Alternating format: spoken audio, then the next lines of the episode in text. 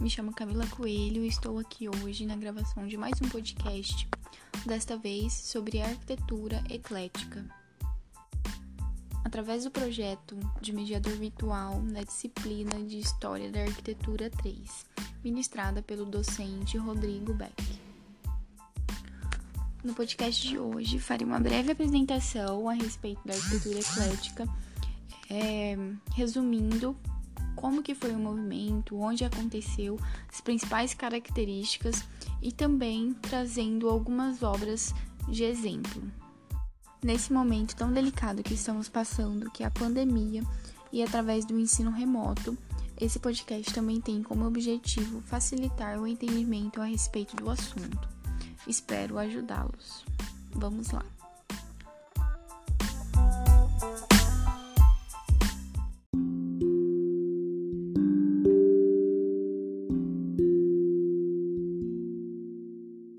Para iniciar o conteúdo, iremos falar um pouquinho sobre a história. A arquitetura eclética ela se iniciou no século XIX, buscando reviver períodos anteriores, até mesmo do neoclássico, que foi o que nós estudamos anteriormente. Porém, além do neoclássico, também foram utilizados movimentos arquitetônicos como o período clássico, do período medieval, do renascentista, também barroco, entre outros. Além do mais, durante esse início também teve um grande marco, que foi a Revolução Industrial, onde estava passando um período de transição para novos hábitos, novas invenções e também é, da produção da manufatura para a maquinofatura. Então foi um período muito importante. Além disso, teve grande influência das escolas de belas artes, transformando principalmente em grandes intervenções urbanas e ampliando infraestrutura urbana, ou seja, foi um estilo que também foi muito voltado para as cidades, trazendo mais é, iluminação, rede de esgoto e transporte público, assim como fala nos slides disponibilizados pelo professor. Então foi outra parte da arquitetura que não era voltada somente para os espaços edificações, vamos se dizer, e também para as cidades.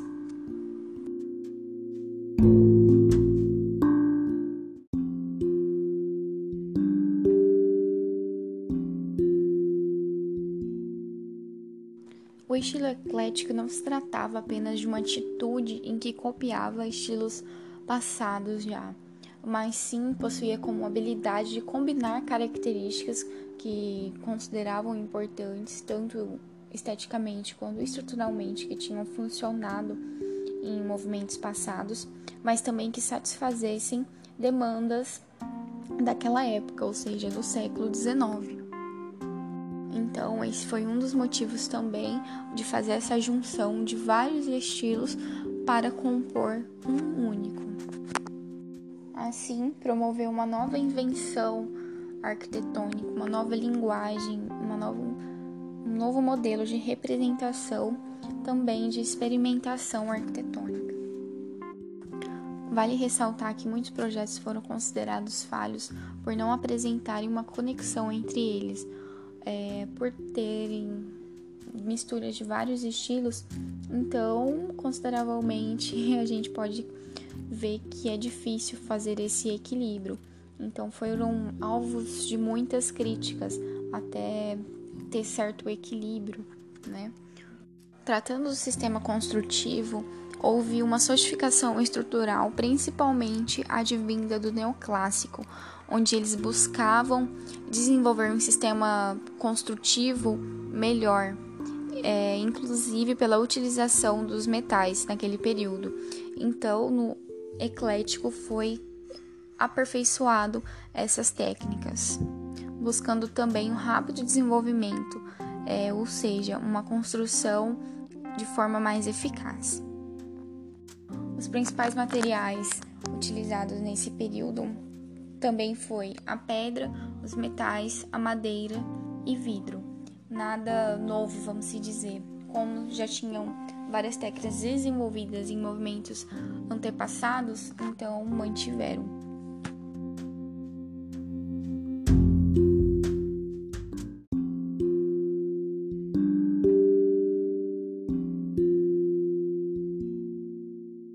Tratando-se das características gerais, eles possuíam a profusão de elementos e estilos arquitetônicos, assim como eu disse já em falas anteriores, que é a junção de vários estilos e elementos e trazidos para esse novo, essa nova linguagem que é o eclético.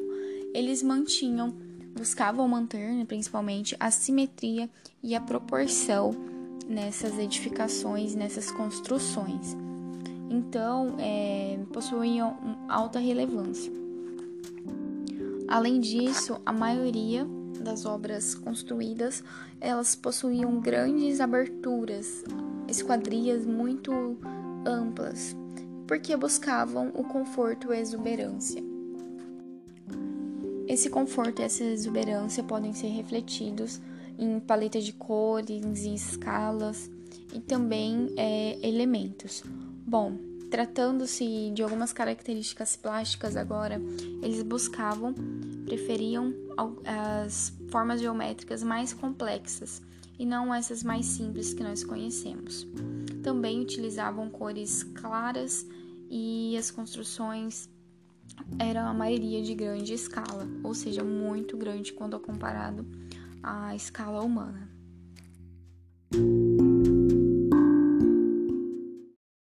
Para finalizar, irei falar de forma breve sobre as obras citadas nos slides e também sugiro que vocês estudem um pouquinho aprofundado sobre Napoleão III e o Houseman, que foi citado nos slides.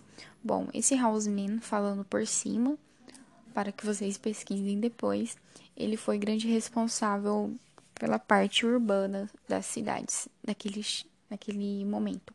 Bom, ele foi importante devido a projetos paisagismo, também por remodelar bairros, proporcionar vias maiores, entre outras coisas.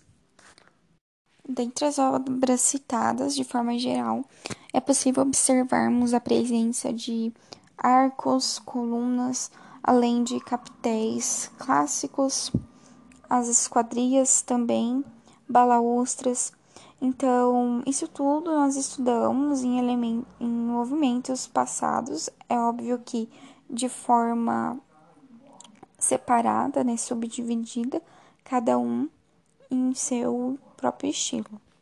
Mas é possível observar a forma no qual foi ordenado tudo isso e inserido nas edificações, né, nas construções, de forma que ficasse confortável também esteticamente bonito e funcional para aquele momento.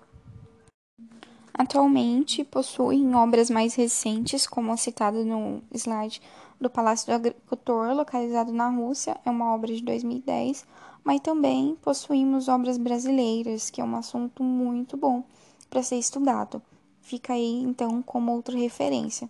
Bom, é, aqui no Brasil, como obra eclética, temos como exemplo a Secretaria Municipal da Receita, que é localizada em Pelotas, além de Residência do Inglês, além da Estação da Luz, que é localizada em São Paulo, e uma obra muito reconhecida.